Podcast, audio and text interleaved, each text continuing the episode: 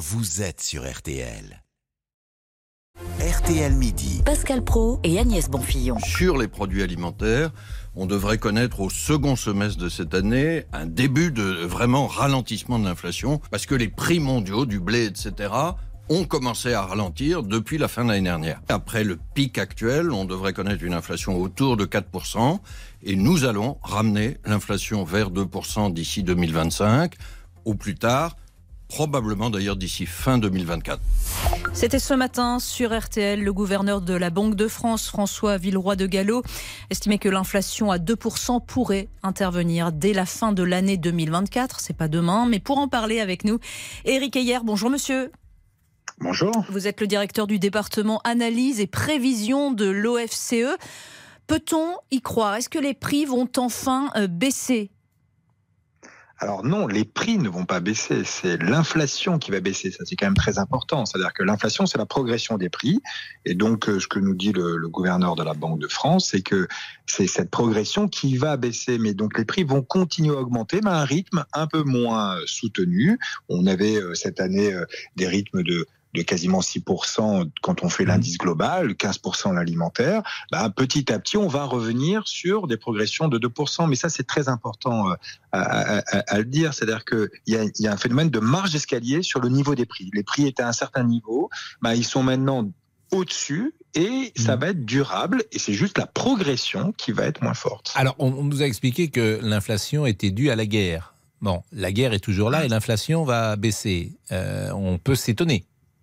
Oui et non. C'est-à-dire que si c'est vrai que quand même euh, la guerre a, euh, a, a eu un, rôle de booster sur les prix. Pourquoi? Parce que en gros globalement, on a voulu sortir à ce moment-là des énergies fossiles qui provenaient de la Russie, donc le pétrole et le gaz. Et donc c'est ça qui a fait. Et donc effectivement, on y est arrivé progressivement. Donc la guerre est là, mais on arrête. Et eh ben finalement d'acheter du pétrole russe et, du gaz russe. Ça, ça fait augmenter les prix du pétrole et du gaz parce qu'on s'est dit tiens, alors, il y aura peut-être une pénurie euh, de, de, de pétrole et de gaz. Et on est, on est allé les chercher ailleurs. Ça, oui, c'est quand même la guerre qu'il a euh, initiée, mmh. ou en tout cas notre réponse à cette guerre oui, c'est sûr que aujourd'hui, les prix qui ont boosté au cours de l'année 2022, c'était les prix de l'énergie. Alors maintenant, c'est alimentaire. Il faut aussi rappeler, ben, l'Ukraine, c'était aussi le grenier à blé, et donc les prix alimentaires avaient aussi euh, augmenté pour ces raisons-là. On essaye de trouver ben, finalement euh, d'autres façons de, d'arriver à, à, se fournir en, en, en pétrole, gaz. Oui, blé, mais pourquoi etc. ça va baisser? Pardonnez-moi, je, je, je, je vous assure, je comprends pas en fait. Pourquoi ça va baisser et pourquoi ça montait hier? Pourquoi ça va baisser sensiblement non. dans ces prochaines non. semaines? Alors voilà, bon, si, si je prends, mettons le gaz. Alors le gaz, vous voyez, on était plutôt à, aux, aux alentours de, de, de, 25 euros la tonne, et puis mmh il y a eu une spéculation, c'est dire on va pas pouvoir sortir du gaz russe euh, aussi rapidement qu'on le pensait. Et là, on est monté jusqu'à 300 euh, euros la tonne. Bah oui, là aujourd'hui, on est à 50. Donc euh, 50, c'est au-dessus bon, de 25. C'est loin de mon paquet de pâtes, mais bon, j'entends je, bien, hein, mais c'est un peu loin. C'est pas, c'est un peu abstrait, je pense aux auditeurs qui nous euh, écoutent. Non, c'est qu'il y a en fait, il y a une question simple, c'est l'inflation et elle va être à 2% à la fin de l'année. Pourquoi? Oui. Et j'arrive pas non. à comprendre à travers ce que vous me dites pourquoi ça va, l'inflation va, va, va baisser. Mais c'est, vous voyez, c'est parce que vous peut-être que vous raisonnez en, en, niveau de prix. Vous pensez que c'est les prix qui vont baisser. Non, non, non, non j'ai bien compris que les prix n'allaient pas baisser.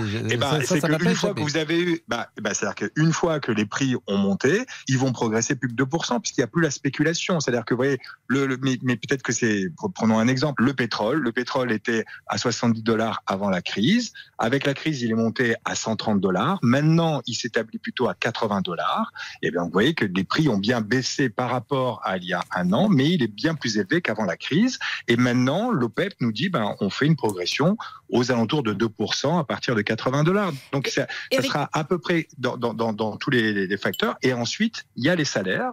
Les salaires, ben, qui s'ajustent progressivement, ça fait que l'inflation va être un peu maintenue par cela. Et puis, une fois que les salaires auront rattrapé le niveau des prix, ben, ça va progresser comme nous le dit à peu près la Banque centrale, à peu près à 2%, parce qu'on a une autorité qui va tenter de le faire à 2%. Donc il y a aussi un régulateur qui essaie de nous aider à atteindre ces 2%. Merci beaucoup Eric Ayer, directeur du département analyse et prévision de l'OFCE. Merci d'avoir été notre invité. On va prendre un petit café juste après ça et s'intéresser euh, précisément au, café noir justement pour se remettre de ces explications un peu techniques certes mais euh, qui ont le mérite euh, d'une forme de clarté. À tout de suite. RTL pour tout comprendre de l'actualité.